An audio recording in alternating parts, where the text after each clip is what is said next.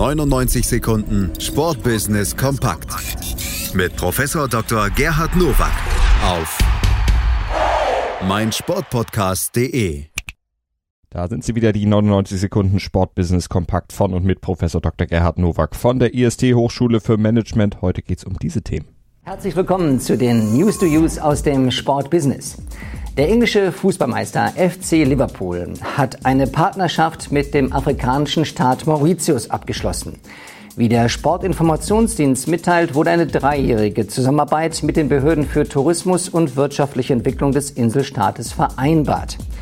Liverpool wird Mauritius mit einer Reihe von digitalen und sozialen Marketingaktivitäten unterstützen, um das Land zu einem der weltweit führenden Touristen- und Geschäftszielen zu entwickeln.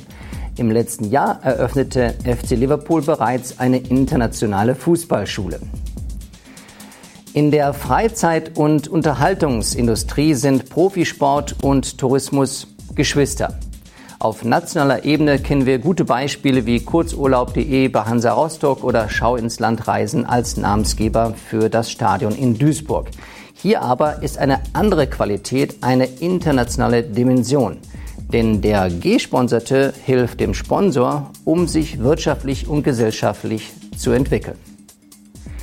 Sieben Jahre nach dem letzten Rennen gibt es für die Formel 1 ein Sensationscomeback auf dem legendären Nürburgring. Als Renndatum ist der 11. Oktober vorgesehen, also zwei Wochen nach dem Grand Prix in Sochi. Der Eifelkurs avanciert damit zum Auftakt des letzten geplanten Europa-Tripleheaders der Saison. Wer hätte das gedacht? Lange Zeit war der Hockenheim großer Favorit für ein Rennen, wenn es überhaupt in diesem Jahr auf deutschem Boden stattfindet.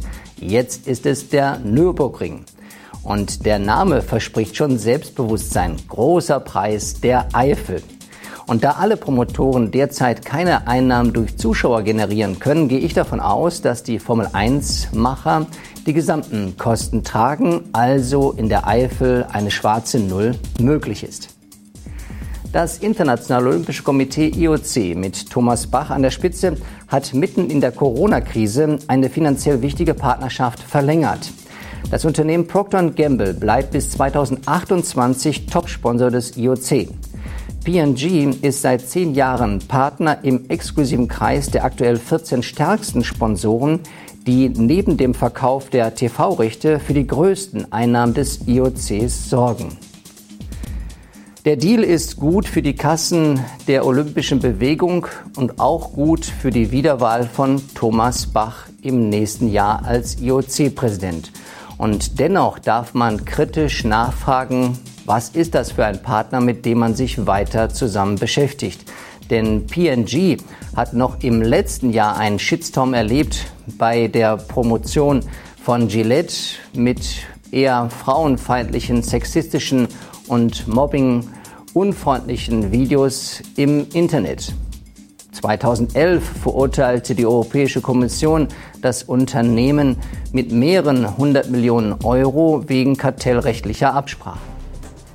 Das waren sie, die News to Use für diese Woche. Ich wünsche Ihnen gutes Sportbusiness.